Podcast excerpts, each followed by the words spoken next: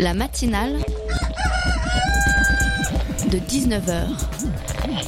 Et bah, c'est une émission qui parle de société, politique, euh, Culture alternative. On va aussi parler de sport, euh, de gens dans la rue. et l'actualité en règle générale. On va peut-être parler des corbeilles à On linge va pas s'ennuyer. en osier d'Auvergne. voilà, il y aura, il y aura des invités. Des sociologues, des invités chercheurs. Les invités ne diront que des choses intelligentes. Ça va peut-être s'étriper un peu de temps en temps, mais La matinale de 19h, du lundi au jeudi jusqu'à 20h sur Radio Campus Paris.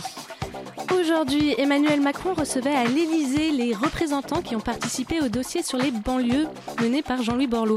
Un dossier sur lequel il travaillait depuis sept mois et qui a été initié à la suite d'inquiétudes des élus de ces quartiers qui ont vu leur budget baisser. Un plan qui était attendu depuis plusieurs mois dans les quartiers populaires alors même que l'entourage de Macron avait déjà prévenu qu'il n'y aurait pas de grands dispositifs pour les banlieues. Le président est donc revenu sur le plan Borloo, ce qui est sûrement lié au coût de celui-ci, chiffré à 48 milliards d'euros. Donc aujourd'hui, avec plusieurs centaines de représentants des banlieues, le président a présenté un projet moins ambitieux, pardon, que le plan Borloo. Parmi ses propositions, 120 grandes entreprises vont être soumises à des tests anonymes pour détecter les cas de discrimination à l'embauche. 15 000 stages de troisième vont être proposés par des entreprises et 15 000 autres par l'État. Et un plan de lutte contre la drogue va être finalisé d'ici juillet. Ces propositions ont été revues à la baisse et la, coordination nationale Passe en nous disait d'ailleurs le 13 mai dernier à Marseille ne pas avoir été conviés aux prises de décision et aux délibérations du projet sur les banlieues.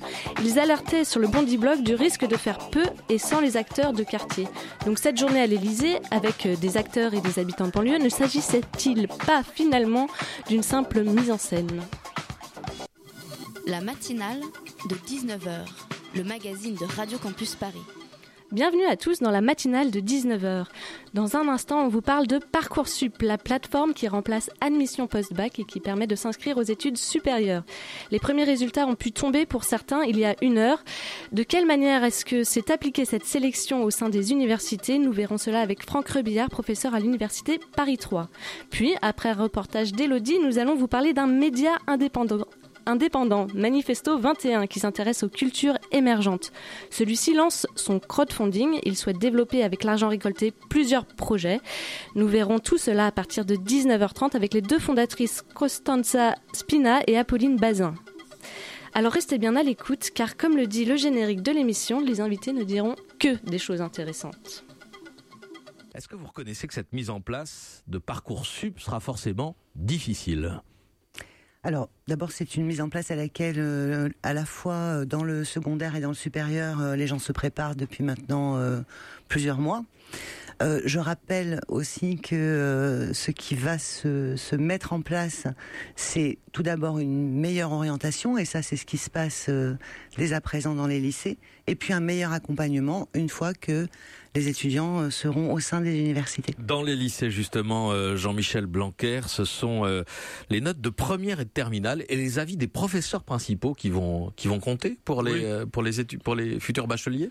Oui, absolument, parce que le, mot-clé de, de ce qui est en train de se passer et que vivent déjà les, les lycéens de terminale, c'est le mot d'humanisation. Auparavant, on avait euh, le tirage au sort, on avait euh, quelque chose qui était euh, anonyme. Aujourd'hui, on a quelque chose qui tient compte de chaque personne. Revenir sur un droit qui avait été conquis en 1968, euh, tout simplement, c'est-à-dire le droit de tout bachelier à accéder à la filière de son choix à l'université. Euh, c'est pas dit clairement par le gouvernement, mais en fait, il y a plein de systèmes qui permettent à des universités en fait de refuser tout simplement des bacheliers. Donc en fait, c'est le droit à l'éducation qui est reconnu dans la Constitution et qu'on détruit en fait tout simplement. Vous venez d'entendre un extrait d'une interview sur Europe 1 de Frédéric Vidal, ministre de l'Enseignement supérieur, ainsi qu'un avis en manifestation contre Parcoursup. La nouvelle plateforme qui permet d'orienter les lycéens s'appelle Parcoursup. Elle remplace l'ancienne, Admission Post-Bac. Il y a une heure, les premières réponses sont tombées. La plateforme censée apporter plus d'égalité dans l'orientation des jeunes semble créer plus de difficultés à tous les niveaux que de simplification. Pour nous parler de Parcoursup à l'échelle des universités, la matinale reçoit Franck Rebillard, professeur à l'Université Paris 3, à l'Institut de la communication et des médias, et qui appartient au collectif des personnels en tension. Bonsoir. Bonsoir.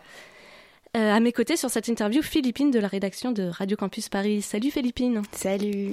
Alors, euh, dans un premier temps, qu'est-ce que le, le collectif des personnels en tension Enfin, vous faites référence euh, aux filières en tension. Est-ce que vous pouvez nous expliquer un peu Alors l'origine du nom, effectivement, elle découle d'une formule qui est employée par le, le ministère pour désigner les filières dans lesquelles le nombre de candidatures excède la capacité d'accueil des filières. Alors, dans les faits, puisque les lycéens ont candidaté en pouvant émettre quasiment une dizaine de vœux, quasiment toutes les filières se retrouvent en tension de ce fait, hein, puisqu'il n'y a plus de hiérarchisation des vœux. L'ensemble de la dizaine de vœux est pris en compte par les universités, ce qui fait que toutes les filières quasiment sont en tension.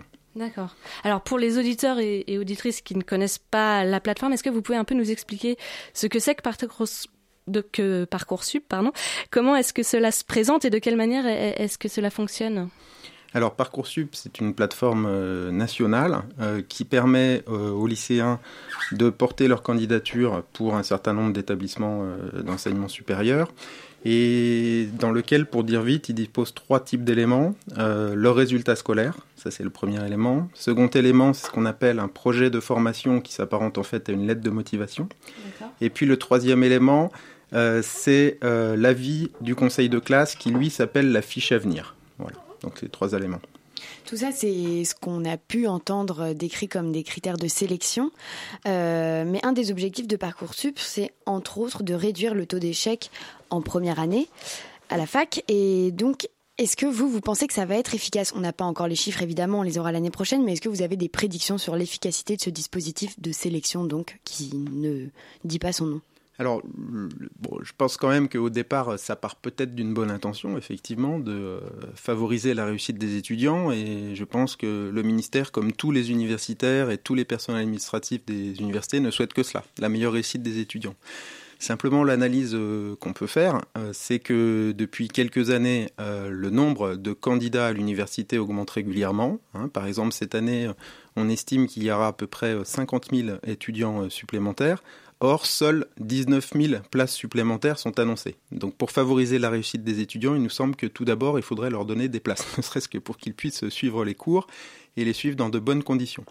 Et ensuite, la deuxième chose euh, qui constitue plutôt l'objet de Parcoursup, c'est-à-dire le fait d'aider à mieux orienter euh, les lycéens par rapport aux filières de leur choix, eh bien, en pratique, ça a été très mal mis en œuvre, en tout cas de notre point de vue puisque d'une certaine façon, euh, les éléments que je vous ai décrits euh, tout à l'heure, et en particulier la lettre de motivation que les lycéens ont quand même passé plusieurs heures souvent à écrire, hein, puisque fois 10 vœux, c'est quand même plusieurs heures souvent, eh bien la plupart du temps, elles n'ont même pas été lues par les commissions d'examen des vœux. Donc euh, à partir de là, la, question de l'orientation reste, reste posée. Je voudrais juste rebondir sur quelque chose que vous disiez en premier élément de réponse, c'est qu'il y a de plus en plus de candidats, donc en première année à la fac. Moi, euh, je me suis demandé si vous ne pensiez pas que la réforme du bac engagée par Jean-Michel Blanquer était une bonne chose pour réduire peut-être ce nombre de candidats qui, allait qui augmente euh, d'année en année. Est-ce que ça va le, cette réforme, elle va dans le sens d'une meilleure réussite euh, en première année à la fac? Alors ça, il faudra voir sur la, sur la durée. Hein, c'est difficile de, Avec les premiers éléments de la réforme, vous n'avez pas une petite idée? Non, sincèrement, j'ai pas d'avis euh, vraiment structuré par rapport à cela. Ce qui est certain, par contre, euh, c'est que ce qui est en train de se mettre en place quand même euh, globalement, euh, c'est cette idée qu'effectivement le, baccalauréat n'est plus le passeport qui automatiquement permet de poursuivre ses études à l'université. Ou le baccalauréat tel qu'il est aujourd'hui. Tel qu'il est aujourd'hui, mais sans doute euh, dans le futur également, puisque comme je disais à l'instant, le nombre de places reste insuffisant par rapport à la cohorte étudiante, ou en tout cas la cohorte lycéenne qui va devenir étudiante l'année suivante, en tout cas qui aspirerait à le devenir. Et alors, euh, aujourd'hui, comment, comment elle s'est passée cette première phase d'admission? Enfin, vous n'avez pas eu le temps de lire toutes les lettres de motivation. Est-ce que ça s'est fait uniquement sur les, les notes, du coup? Alors encore une fois, moi je vais parler au nom du collectif euh, euh, pour lequel vous m'avez vous m'avez invité. Euh, c'est peut-être pas généralisé dans toutes les universités. Hein, voilà, on n'a pas mené une enquête absolument systématique, mais ce qu'on a pu vivre nous, en tout cas, et ça c'est un témoignage hein, au niveau de nos filières de formation, ce que sont aussi les témoignages des collègues avec lesquels nous sommes en contact, c'est que de fait le temps a manqué considérablement pour pouvoir examiner de près chacun des éléments. Et donc ce qui s'est produit la plupart du temps, c'est que euh, les commissions d'examen des vœux se sont réduites en fait à des commissions de paramétrage euh, d'un outil logiciel qui permet de calculer une sorte de moyenne, pour le dire très simplement, des résultats scolaires. Mais alors, euh, en parlant de calendrier, le gouvernement a publié seulement hier l'algorithme et les conditions un petit peu de cette sélection Parcoursup. Du coup, c'est un petit peu tard peut-être? Alors non seulement c'est un petit peu tard, mais surtout il faut bien voir qu'il y a l'algorithme général, qui est celui qui été dévoilé effectivement et qui permet de dévoiler la façon dont Parcoursup, c'est-à-dire la plateforme nationale, fonctionne. Mais ce qu'il faut comprendre, c'est qu'au niveau de chacun des établissements et chacune des filières de formation, chacune des facultés, chacune des UFR, cet algorithme national a pu être reparamétré localement. Et c'est là-dessus qu'il faudrait une transparence, pour que vraiment les lycéens puissent savoir comment leur dossier a été traité. Et c'est pas du tout le cas avec l'algorithme local, euh, l'algorithme pardon national et global qui était qui était dévoilé. Oui, parce qu'il y avait un système d'attendus, donc ces fameux critères de sélection. Il y avait également un cadrage national des attentes des filières, mais ce cadrage, il n'était pas tellement national puisque les filières, elles pouvaient euh, les particulariser, c'est ça? Alors, c'est un peu complexe, j'ai essayé d'être euh, bref et, clair, ce qui n'est pas évident, mais il y avait deux choses. Il y a les attendus nationaux, où effectivement, pour l'ensemble des disciplines, par exemple l'histoire, les mathématiques, la physique, la biologie, on a expliqué que, par exemple, en biologie, c'était mieux d'être intéressé par les sciences, hein, ce qui paraît assez évident, que pour l'histoire, c'était mieux d'être intéressé par le patrimoine, imaginons. Ça, c'était les attendus nationaux.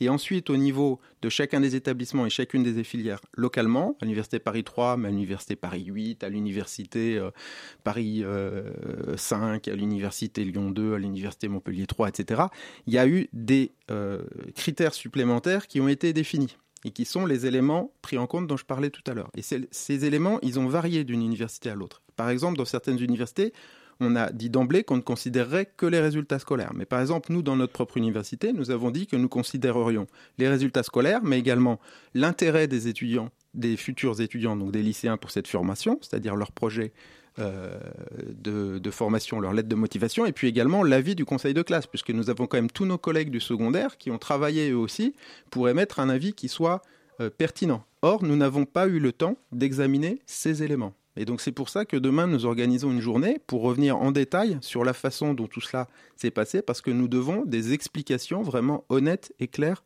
aux lycéens. Hmm.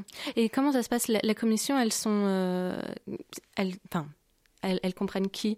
Des, professeurs, euh, des personnes de l'administration, enfin concrètement? Non, essentiellement des, enseignants euh, de chaque filière. Mais le problème, encore une fois, c'est que le nombre de dossiers était tel, hein, il était tellement volumineux et les délais tellement restreints que c'était très très difficile de traiter tous les dossiers de façon convenable. Hein. Mmh. Donc là, vous êtes en train de nous dire que vous n'avez pas réussi, à cause de Parcoursup, à traiter les dossiers de manière convenable. Donc, si on a voulu éviter euh, le tirage au sort avec APB, en changeant APB en Parcoursup, qu'est-ce qu'on a donné Alors, euh, ça reste du tirage au sort finalement, puisque tous les dossiers n'ont pas pu être examinés correctement.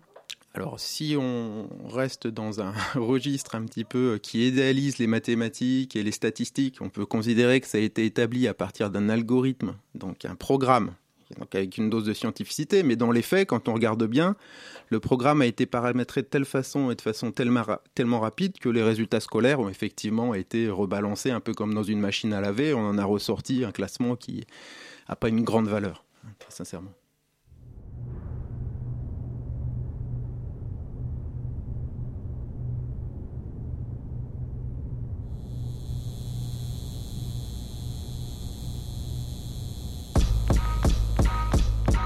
Mother.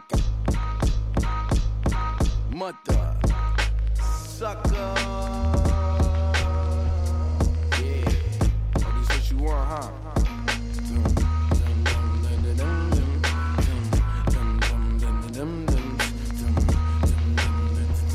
Microphone checker, checker, checker, checker. Yeah, yeah. Uh, motherfucking microphone checker. Keep that grip tight like my Smith and Wesson. Ike with the mic, which nigga tryna turn up. Hit you with the hurtful fucking truth like Sojourner.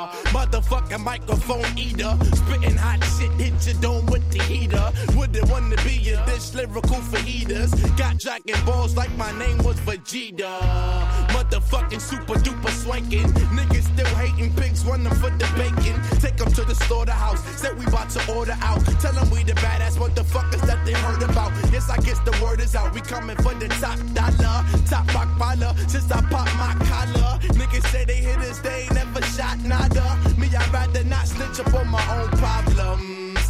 I'm I'm a microphone killer, especially when my head is gone off that liquor. Specially educated, heavily medicated. Give me that beat and I put you next to Dilla. Flow sweeter than vanilla. Tell these haters beat it, Kent Jackson thriller. I'm the nigga that you see when you in the mirror. Say my name five times, this what I deliver. This a motherfucking nuke that I'm dropping. The world in my pocket. Puke you out your continent. Always drop hot shit. Toroidal flow keep constant. And I won't stop till I reach Christ conscious. Nigga, nigga, nigga, nigga,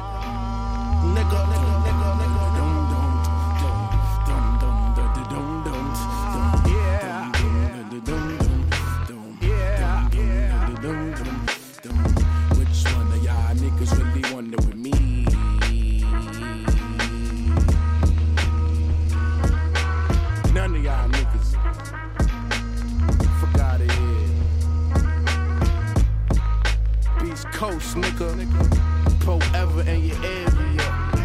This a motherfucking nuke that I'm dropping. The world in my pocket. Pick you out your continent. Always drop hot shit. Et c'était Christ Conscious de Joey Badass sur Radio Campus Paris. Matinale de 19h du lundi au jeudi jusqu'à 20h sur Radio Campus Paris. Et nous sommes de retour en plateau avec Franck Rebillard, professeur à l'Université Paris 3, et on parle de l'application de la sélection au sein des universités avec Parcoursup. Et euh, Philippine, je te laisse reprendre. Oui, vous nous rappeliez pendant la pause que le Parisien avait euh, publié une information selon laquelle euh, l'Université Paris 5 avait paramétré la plateforme Parcoursup pour faire du lycée d'origine de l'élève un critère de sélection. Vous pouvez développer, nous donner votre avis sur cette information Oui, tout à fait. Enfin, en tout cas, c'est ce qui a été relaté par le, le Parisien. Alors, très exactement, euh, le lycée d'origine n'a pas été ciblé en tant que tel. Mais en fait, le programme informatique au niveau de cette université a été paramétré de telle manière que le taux de réussite au bac d'un lycée a été intégré dans le programme. hein. C'est-à-dire que, par exemple, un, bac, un lycée pardon, dans lequel on a 100% de réussite au bac amenait une pondération positive des notes de l'ensemble de l'année. Alors qu'à l'inverse, un lycée dans lequel euh, le taux de réussite au bac était par exemple de 60% amenait une pondération négative des résultats euh, obtenus au cours de l'année dans, ce lycée. Donc c'est une forme quand même, on peut le dire, au final de discrimination par rapport au type de lycée dans lequel les, les, lycéens ont, poursuivi leur- leurs études. J'ai vu aussi également qu'il y avait une priorité d'accès donnée aux lycéens de, l'académie. Il y avait aussi un petit quota euh, hors académie. Mais on sait aussi que, également de réputation, par exemple, l'université euh, de droit Assas a beaucoup plus de poids que, quand on étudie à Assas, on a beaucoup plus de chances de réussite que dans toutes les autres universités de droit, euh, ou alors que celle en banlieue, par exemple celle de la fac de droit de Créteil. Est-ce que cela ne crée pas également plus d'inégalités? Alors là, je ne me prononcerai pas sur la, la réussite en fonction des universités que vous avez citées parce que je ne connais pas leur, euh, véritablement les débouchés qu'elles offrent pour, euh, pour leurs étudiants. Je pense aussi que la réussite ne se mesure pas forcément également par rapport C'est à... une réputation Oui, aussi. sans doute C'est- la réputation est nom, euh, différente, ça, Sur un c'est- CV, ça fait. Absolument. Alors là-dessus, euh, effectivement, il y a une disposition qui est dans la loi hein, du, du 8 mars, hein, parce qu'il faut rappeler quand même que cette loi a été simplement promulguée en mars, hein, alors qu'on a mis en application dès le mois d'avril et aujourd'hui on a les résultats euh, au mois de mai, hein, donc c'est quand même euh, tout récent. Et effectivement, cette loi impose le fait qu'il y ait un quota de lycéens de l'académie et de lycéens hors académie qui soient recrutés. Donc ce lycéen, ce quota est établi notamment par le, par le rectorat. Alors, je voulais revenir aussi sur autre chose parce que j'ai vu que euh, pour l'entrée à l'université, il y a aussi deux possibilités. Il y a, on, on reçoit deux. Soit on est accepté par un oui, ou soit par un oui si. Euh, donc oui si, enfin ça veut dire on, plus ou moins qu'on est en attente, si j'ai bien compris. Euh, et le oui si, ça veut dire que l'on doit suivre un accompagnement pour une remise à niveau avant d'entrer à l'université. Alors, qu'est-ce que c'est que ces remises à niveau? Voilà, vous voyez que c'est un dossier extrêmement complexe. Alors en fait, les lycéens vont euh, voir s'afficher sur Parcoursup quatre types de réponses possibles. Ça peut être non, notamment s'ils ont candidaté pour une filière dite sélective, typiquement IUT ou classe préparatoire. Donc dans ce cas-là, ils sont fixés en quelque sorte euh, dès le départ. Pour les autres, ils peuvent avoir une réponse qui est soit oui, dans ce cas-là, ils sont acceptés dans la filière, ça, soit oui si, et dans ce cas-là, ils sont acceptés à condition de suivre une formation complémentaire pour se remettre à niveau en quelque sorte. Et puis sinon, ils risquent de voir afficher en attente. Et en fait, les 400 000 euh, étudiants qui a évoqué, euh, enfin futurs étudiants qui a évoqué euh, la ministre ce matin sur France Inter, ce sont des étudiants qui vont voir s'afficher en attente la plupart du temps. Hein, puisque la plupart du temps. J'avais vu que, que à l'université, justement, il y avait que oui ou oui si. Mais il y a aussi en attente. Oui, tout à fait. c'est possible. Et le si, ce qu'il faut surtout ajouter, c'est que dans la plupart des établissements, euh, ça n'a pas pu être mis en place. Parce qu'évidemment, proposer un soutien en quelque sorte aux futurs lycéens, ça demande des moyens. Et encore une fois, les moyens ne sont pas à la hauteur de, de ce que prévoit la loi.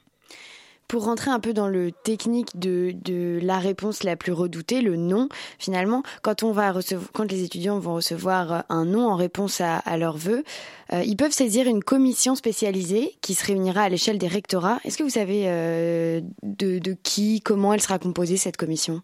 Non, je ne sais pas exactement parce que moi je suis pas dans une filière euh, sélective comme les IUT ou les euh, ou les classes préparatoires ou les, BTS. Donc je ne peux pas vous répondre précisément euh, là-dessus.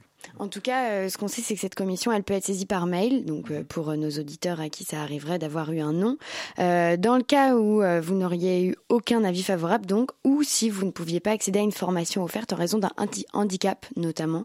Ça, c'est aussi un des gros, gros problèmes de la réforme Parcoursup. Vous, ça vous a choqué, ça? Alors, non, moi, d'après ce que je sais, justement, il y a un certain nombre de, de places qui seront euh, favorisées pour les personnes en situation de handicap. Il y a aussi beaucoup de, de témoignages qui, qui relatent des cas de personnes en situation de handicap qui n'ont pas eu l'occasion de s'exprimer sur leur handicap et qui aurait pu être une circonstance euh, qui leur aurait fait, euh, de, qui leur aurait donné des places, en fait.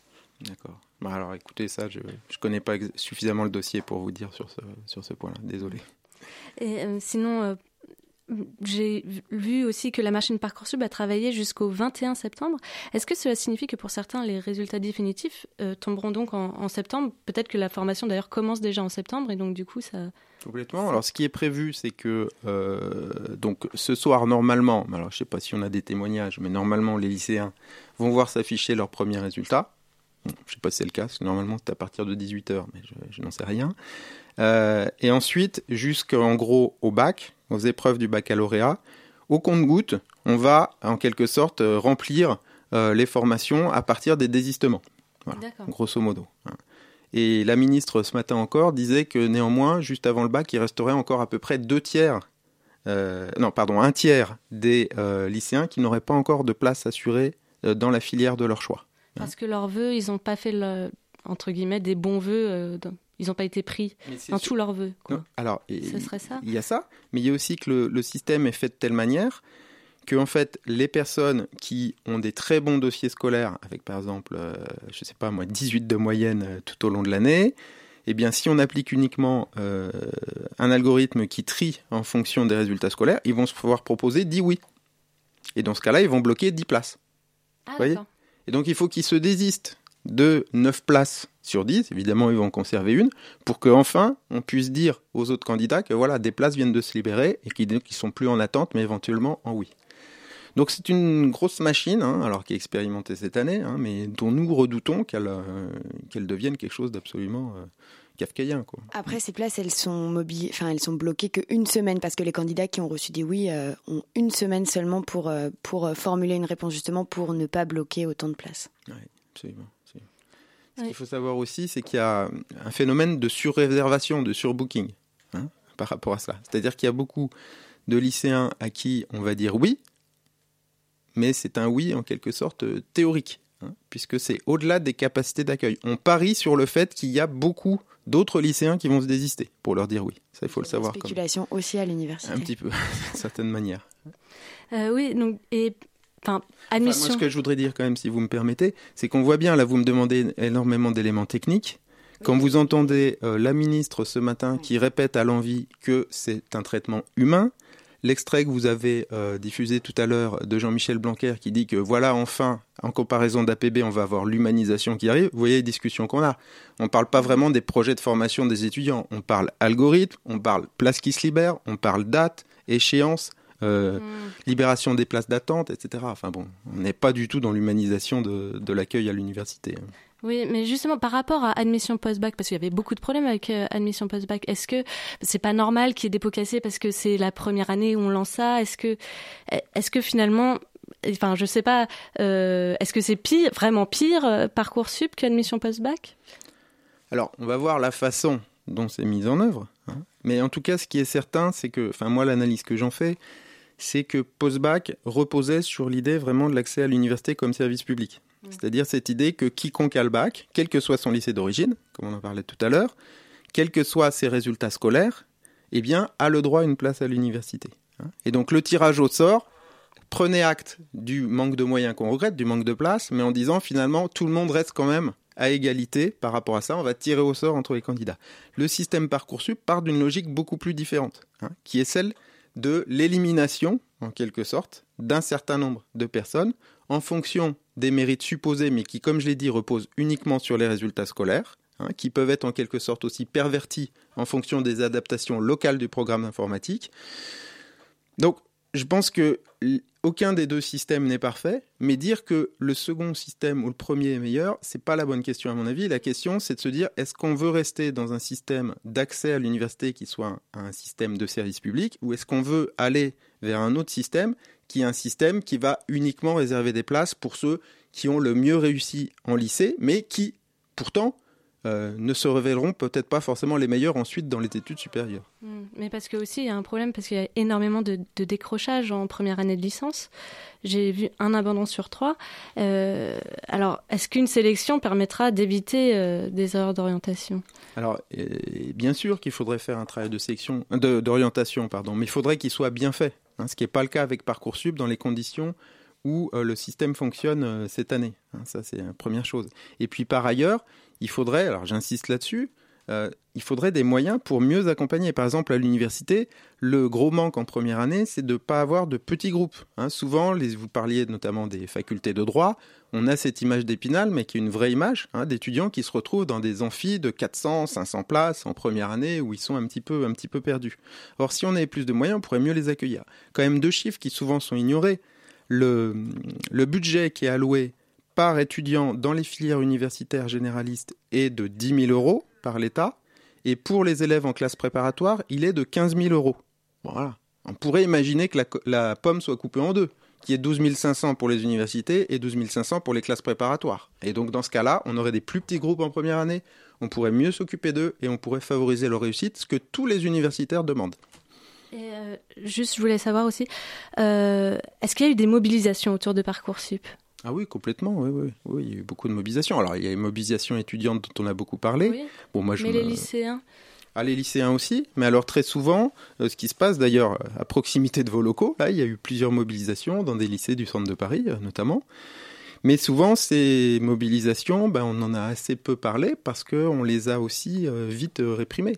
Hein, ça, c'est une, une réalité. Enfin, bon, moi, je vois dans, dans notre université, mais c'était le cas dans d'autres universités, euh, les forces de l'ordre sont quand même intervenues euh, très, très, très, très fortement. Oui, à Paris 3, il y a eu beaucoup de blocages. Vous, vous vous êtes euh, mobilisé de quelle manière concrètement contre cette, cette plateforme Parcoursup? Bah alors nous, notre mobilisation, elle passe par le fait que déjà, on a écrit à notre présidence d'université pour lui signaler il y a déjà plusieurs mois le fait que ça allait, ça allait poser problème, hein, le- fait d'avoir autant de candidatures pour si peu de place, le fait de également d'écrire des tribunes hein, dans un certain nombre de médias pour réclamer plus de moyens pour l'université pour pouvoir accueillir de façon plus favorable les lycéens qui encore une fois sont en nombre. hein, c'est les enfants du baby boom hein, de 2000, voilà, qui, qui arrivent maintenant. Donc euh, ça paraîtrait logique qu'on crée plus de places puisqu'il y a plus de lycéens. Mais c'est pas du tout ce qui est en train de se produire, en tout cas pas à la hauteur de ce que nécessiterait ce boom démographique. Et puis, il y a également, donc notamment, la journée que nous organisons euh, demain et qui permettra de, répondre un petit peu comme ce soir, mais de façon encore plus précise, encore plus ciblée aux questions que voudront nous poser les lycéens, parce que nous estimons que nous leur devons la transparence par rapport à ce qui s'est vraiment passé euh, autour de Parcoursup cette année. Alors, euh, peut-être une dernière petite question. Ce serait quoi votre système idéal, vous, Franck Robillard, euh, pour passer du lycée à l'enseignement supérieur? À mon système idéal, euh, ce serait un système euh, dans lequel, encore une fois, on ait suffisamment de place et de confort pour accueillir tous les lycéens dans les meilleures conditions. Alors évidemment, ça, ça va pas se faire du jour au lendemain, hein, mais néanmoins, on pourrait déjà commencer par simplement se mettre à la hauteur, encore une fois, des évolutions démographiques. Hein, ce sera un premier point. Voilà, c'est surtout ça. Et donc prendre en compte effectivement les résultats scolaires, ça paraît évident, mais je pense que prendre en compte aussi le projet de formation, l'intérêt des élèves qui peuvent se révéler par la suite, même s'ils n'ont pas eu des résultats scolaires forcément éclatants euh, au cours des années de lycée. On a tout un tas d'exemples, nous, d'étudiants qui n'étaient pas forcément voilà des mentions bien ou mentions très bien au lycée, mais qui finissent parmi les meilleurs étudiants parce qu'ils ont trouvé leur voie et ils s'y sont vraiment adonnés avec passion. Merci beaucoup Franck Rebillard d'être euh, venu témoigner sur l'application de la nouvelle sélection avec Parcoursup au sein de, votre université.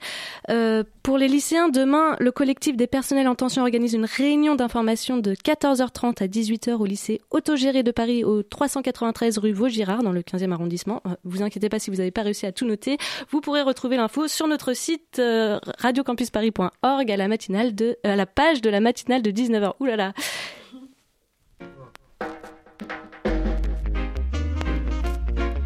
Look to the east for the coming of a black king.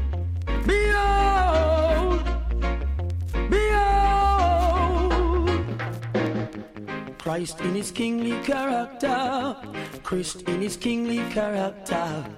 Christ in his kingly character, Christ in his kingly character. One love, brother man, say Rasta. Who goes, it must be Jaja. Thank goodness I don't have to wonder. I know he is forever. Christ in his kingly character, Christ in his kingly character. Christ in his kingly character, Christ in his kingly character. His foundation is in the holy mountains. Glorious things are spoken of thee, O city of the Almighty. He's the living legend of this Iowa, conquering lion of the tribe of Judah. Christ in his kingly character, Christ in his kingly character. Christ in his kingly character, Christ in his kingly character. Many know the truth and hide it. Many feeling the vibes and try to avoid it. But the truth must be revealed. And oh my God is real. Christ in his kingly character, Christ in his kingly character. Christ in his kingly character, Christ in his kingly character, Christ in his kingly character, Christ in his kingly character, Christ in his kingly character, Christ in his kingly character.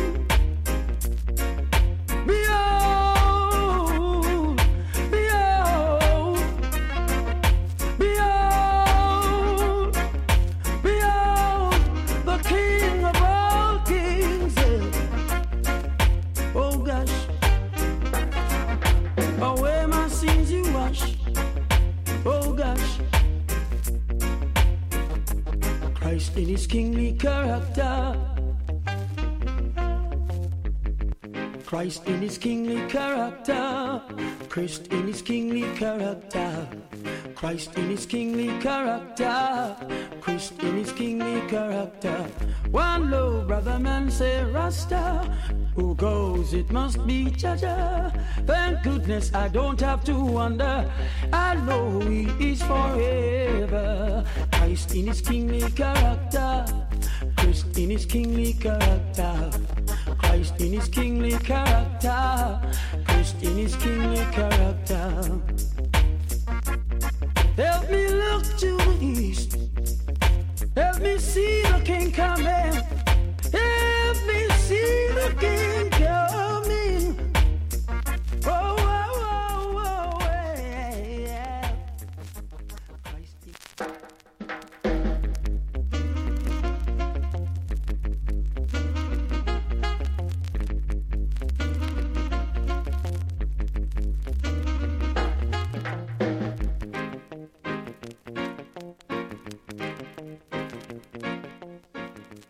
Vous venez d'entendre Kingly Character de Garnet Silk sur Radio Campus Paris. La matinale de 19h sur Radio Campus Paris. Elodie de la rédaction de Radio Campus a toujours un coude au comptoir. Elle y rencontre euh, l'auteur Robert Ebgay et le photographe Serge Hambourg à l'occasion de l'édition de leur livre Je ne ferai plus rien comme avant, qui contient des poèmes illustrés consacrés à mai 68. Mai 68, j'étais à l'époque photographe d'un magazine qui s'appelait euh, Le Nouvel Observateur. Autour d'une table de bistrot, à l'occasion d'une séance de dédicace, Serge Hambourg partage ses souvenirs avec nous. Et je faisais un reportage dans le bidonville de Nanterre, juste en face de l'université. Et je travaillais depuis à peu près trois semaines dans le bidonville à faire un reportage photo. Et puis j'ai vu que ça s'agitait un tout petit peu en face. Qu'il y avait un gars qui avait l'air de, d'avoir un, peu de public, des étudiants autour de lui, parler en, en s'énervant un peu du reste. Et ça, c'était en mars, c'était le 22 mars 68. Et puis j'ai vu quand même que ça, ça allait prendre l'importance que ça. Et j'ai laissé un peu tomber le bidonville. Et c'était le premier contact avec Con Bandit. Après, on sait ce que ça a donné. Hein. Comme tout, tout le monde était en grève, aucun journaux ne paraissait. Donc on n'avait pas de bouclage, on n'avait pas de date limite pour donner son travail. On pouvait travailler comme on voulait, ça ne servait à rien sur le moment, c'était pas publié. Mais on savait que ça allait servir à quelque chose après. Et on travaillait jour et nuit, tout le temps. Les, souvenirs, il y en a tellement. J'étais comme tous les autres photographes du reste, en partie avec les CRS, et en partie avec les étudiants. C'était un peu embêtant quand on était entre les deux, parce qu'on en prenait plein la gueule. C'était un moment très très exaltant. en plus, on avait une, telle impression de liberté. Pour une fois, on, sentait qu'on était libre, que, que, tout ça craquait de partout. Vous savez, euh, tout le monde courait à l'époque, hein. on courait toujours. Les CRS couraient, les étudiants couraient. Du reste, c'est pas pour rien que le quartier de Saint-Michel on l'a appelé le quartier Lapin. Tout le monde courait. Les photos de Serge Hambourg accompagnent dans ce livre les poèmes de Robert Ebgui. Allez, range ton drapeau noir, je vais te raconter mes 68. Il était une fois un théâtre en forme d'université. Un amphithéâtre, quoi. Ce jour-là, une cacophonie monstre s'éleva vers le ciel. Deux pièces de théâtre se jouaient en même temps. L'une parlait de choses en isme, impérialisme, trotskisme, maoïsme, de guerre froide, de révolution mondiale, et l'autre parlait de situation, de société du spectacle, de révolution des mœurs. L'une parlait de géopolitique, de libération des peuples, l'autre parlait de liberté individuelle, d'autonomie, de devenir. Les uns disaient l'histoire vaut mieux que la somme de vos devenirs, les autres disaient nos devenirs valent mieux que votre histoire. Et ben, c'est sur cette crise de valeur qu'éclata mai 68. Les poèmes de Robert Ebgui font durer le slogan Plus je fais l'amour, plus j'ai envie de faire la révolution. Plus je fais la révolution, plus j'ai envie de faire l'amour. C'est-à-dire que ça m'est venu tout d'un coup. Et j'ai considéré 68 comme une histoire d'amour. Donc le, le parallèle, c'est mai 68, c'est une femme. Et donc c'est tout le féminin de 68 que j'ai retrouvé dans mes souvenirs et à travers l'écriture. Donc c'était. Alors j'ai rencontré Serge Hambourg par hasard. Euh, c'est un sale beaucoup, beaucoup, beaucoup pour finir le livre à temps pour mes 68. Donc euh, la rencontre avec Serge a été parfaite et d'un timing parfait. Euh, j'ai mis en face un poème qui correspondait. Je n'ai pas écrit le poème en fonction de la photo, mais ça s'est passé comme des rencontres. Donc ça se complète parfaitement. les, deux se complètent. Des souvenirs, des poèmes et des photos, une manière sensible de connaître le quotidien de la Révolution de mai 68.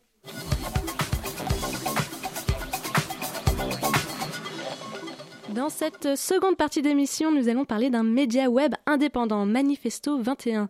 Celui-ci s'intéresse aux cultures émergentes avec des articles au format long. Manifesto 21 fête ses 4 ans et pour financer ses projets, le média fait appel à vous avec un crowdfunding. Pour nous parler plus en profondeur du média, de son financement et des projets en lien avec le crowdfunding, la matinale de 19h reçoit Costanza Spina. Bonsoir. Bonsoir. Donc vous êtes la, la cofondatrice et la rédactrice en chef de Manifesto 21. Oui, tout à fait. Et à vos côtés, Apolline Bazin, bonsoir. Bonsoir. Vous êtes la seconde fondatrice du site, enfin cofondatrice également, quoi. Et, et vous êtes responsable de la rubrique politique et société. Oui. À mes côtés, pour m'épauler sur cette interview matinale de la rédaction, euh, Mathilde, matinale, non mais rien ne va plus là. Mathilde de la rédaction. Salut Mathilde. Salut à tous. Désolée. Alors, euh, donc votre média est consacré aux cultures émergentes. Alors, qu'est-ce que c'est que les cultures émergentes? Alors, les cultures émergentes. Donc, c'est un média euh, qui est consacré aux cultures émergentes et alternatives. Donc, dans, dans ces cultures-là, on inclut en fait euh, la scène euh, artistique émergente, donc euh, des euh, musiciens, des artistes, des cinéastes qui, qui ne sont pas encore dans des circuits institutionnels et que nous défendons. que nous décidons de porter, et puis alternatives aussi. Donc, ce sont des cultures qui, à notre sens, sont encore très peu médiatisées et mises en avant, comme les cultures LGBT queer, comme bah, les, femmes aussi. Et, et voilà, donc on, peut, on peut le définir comme ça, je pense. Oui, il y a une sorte de volonté d'exhaustivité dans les domaines et les sujets que vous, abordez, que ce soit la politique, euh, donc les minorités que vous essayez de mettre en avant, mais aussi l'art et la musique surtout. Comment on fait pour combiner, aligner tout ça, tous ces sujets-là en un seul, euh, en un seul média? Mais en fait, tout est lié. Je pense que tout est lié. Donc, euh, quand je quand je tombe sur une musique qui qui m'intéresse, bah, souvent il y a le clip qui va avec, et à partir du clip, eh ben on découvre autre chose. Je ne sais pas, par exemple, si je prends l'exemple de Okelou, qui est une artiste qu'on a découverte il y a quelques années, bah, ses clips étaient, euh, l'un de ses clips était réalisé par Kevin Elamrani, qui était un vidéaste. Et à partir de là, en fait, on, tire les ficelles de tout un mouvement. Eux-mêmes étaient reliés à la marque euh, de mode Cochet, par exemple. Donc, on touche à la mode, etc., etc.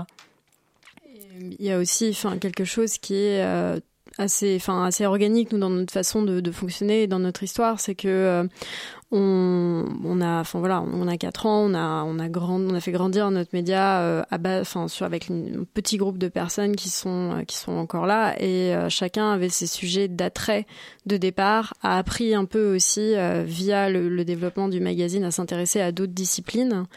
Et euh, généralement ça se complète enfin voilà on a on a chacun un peu nos nos, nos, nos points de vue nos, intérêts un peu plus particuliers et ça se complète ça se complète visiblement assez bien si vous si vous si vous avez relevé ça mais euh, c'est pas forcément quelque chose de d'hy- d'hyper étudié c'est vraiment devenu quelque chose de très naturel en fait euh, et c'est peut-être une des plus belles choses euh, qu'on enfin un truc qu'on réussit plutôt bien entre nous quoi C'est vrai que ça fait. Donc, vous venez de le dire, quatre ans euh, que, que votre média existe. Alors, comment il est né le, ce, projet concrètement et pourquoi ce titre Manifesto 21 Alors, le, le projet est né à Sciences Po Rennes, parce que nous étions toutes les deux à Sciences Po Rennes. Euh, moi, j'étais deux promos avant Apolline. Et euh, c'était en fait mon projet de fin d'études avec deux autres étudiants.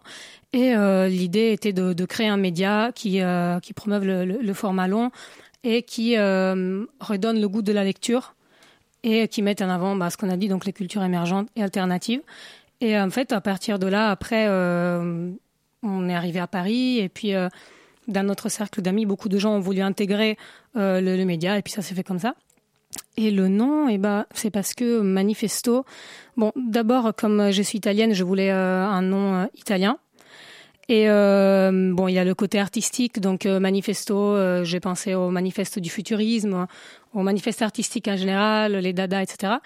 Et puis euh, c'est un petit clin d'œil euh, ironique au journal Manifesto, qui était un journal communiste dans les années 70 en Italie, qui est un journal qui était un peu emblématique d'une époque de, de, d'effervescence intellectuelle avec des vraies euh, luttes euh, entre gauche et droite, avec des extrémismes très prononcés et puis le terrorisme. Donc c'était une, époque à laquelle bah, il y avait des médias très intéressants et des radios libres, etc. Voilà. Et Et vous êtes- 21 parce que c'était juste euh, notre âge en fait. Enfin voilà. Donc oui, vous, vous proposez des articles au format long avec une vraie réflexion. euh, et, et vous dites vouloir casser la barrière entre la niche et le mainstream. Euh, mais comment on fait pour rendre visibles les combats des minorités que vous, que vous essayez de, de porter dans des, dans des cultures mainstream qui justement ne leur donnent pas tellement de visibilité? Euh, Euh, bah, sur ça, euh, je. C'est tout simplement peut-être euh, ce qu'on ce, quand on regarde ce qu'on a pu euh, un petit peu euh, modestement construire là en, en quatre ans c'est en faisant en, rassemblant un peu toutes ces choses toutes ces personnes qu'on a pu rencontrer en en donnant en donnant la parole en prenant le temps de discuter avec des talents qui nous ont interpellés avec des gens qui ont un discours à qui qu'on a absolument voulu rencontrer qui étaient plus ou moins connus aussi que peut-être enfin voilà qu'on construit notre euh, qu'on construit notre vision qu'on donne corps à tout ça et que euh, petit à petit nous en grandissant et c'est ce qu'on espère pouvoir enfin en tout cas représenter c'est euh, agglomérer tout ça et donc donner donner vraiment un, un, espace cohérent dans lequel en fait toute toutes les toutes les idées qu'on représente de tolérance de de et vraiment de de fin de j'ai envie d'utiliser une expression euh, un peu un peu convenue de, de vivre ensemble. En tout cas on va dire de de de vraiment oui de enfin de tout simplement de tolérance et d'intérêt pour autrui. Euh, parce que c'est ça le féminisme pour nous c'est ça euh, de défendre de donner une place aux minorités qu'on considère en fait comme étant les nouvelles majorités. C'est-à-dire que aujourd'hui on vit un moment vraiment très très intéressant la scène afroféministe française est bouillonnante, euh, la scène culturelle parisienne est très intéressante et porte un discours euh, pas forcément rattaché à un parti politique, mais qui est politisé parce qu'il demande des comptes et parce qu'il questionne euh, ce qui se passe dans le reste de la société. Donc voilà ce qu'on essaie de faire en fait.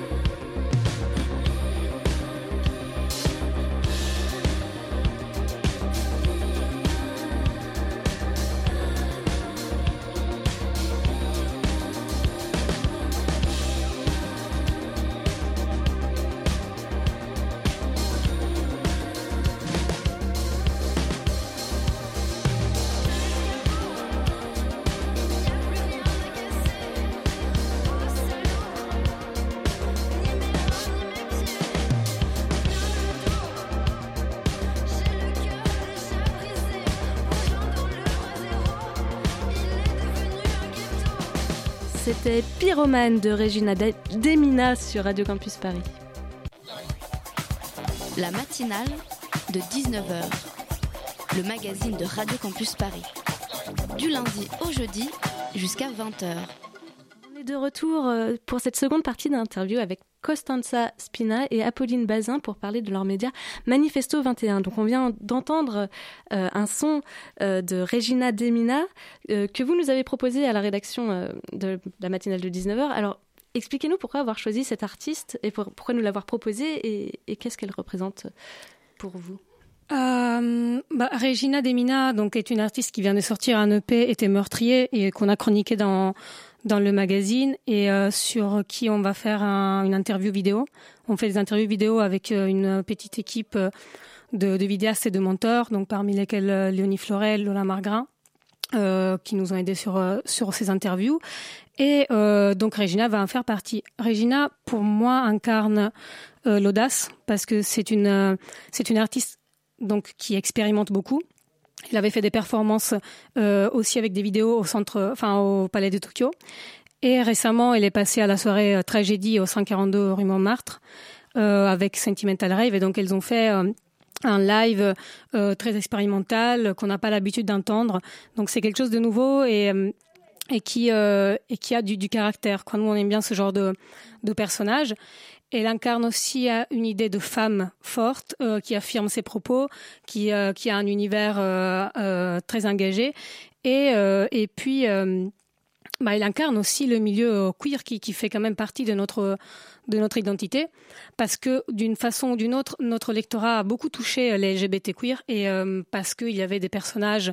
Parce qu'en en fait, comme souvent la, scène alternative est reliée à ces cultures-là, ces cultures-là se nourrissent de, notre média aussi, euh, malheureusement ou pas. Et donc, bah, Regina, elle en fait partie. Et euh, je pense, enfin, j'ai euh, modestement que ce, cet artiste peut effectivement euh, rentrer, non pas dans le mainstream, mais peut-être plus dans, le grand public, parce qu'on en parlait tout à l'heure. Il y a beaucoup d'artistes qu'on a dénichés au, départ et qui étaient très peu connus. Et puis en fait, euh, le lien entre la niche et le mainstream, euh, si on peut dire, enfin, je préfère grand public, se construit avec le temps en fait. Donc euh, quand, je pense à des artistes comme Fishback, comme Eddie Depreto, comme La Femme, comme euh, je ne sais pas d'autres euh, qu'on a pu découvrir et dont on a pu parler, eh ben ils sont rentrés dans, le grand public parce qu'il y avait un mouvement porté de, de, de l'underground, quoi, de sous la terre. Donc, au bout d'un moment, ce qui est sous la terre émerge. Et, euh, c'est notre travail de, de, faire en sorte que. Voilà. Et donc, quel public justement vous visez avec avec ce magazine-là? Quel public vous essayez d'intéresser à ces articles de fond dans un contexte quand même avec une info, euh, euh, l'info courte, le divertissement? Comment Alors, notre public est composé beaucoup de de, femmes, même si euh, on ne l'a pas forcément choisi, mais il y a quand même une bonne majorité de femmes.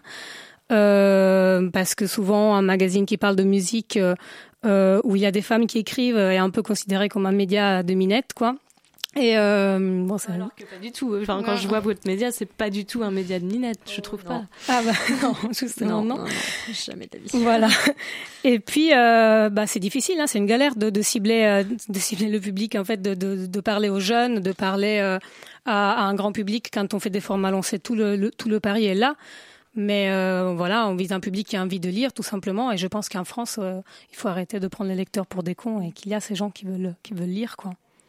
Ouais, J'allais rajouter une, petite boutade. J'allais dire ouais, qu'on est vraiment plus chat sauvage que minette, effectivement.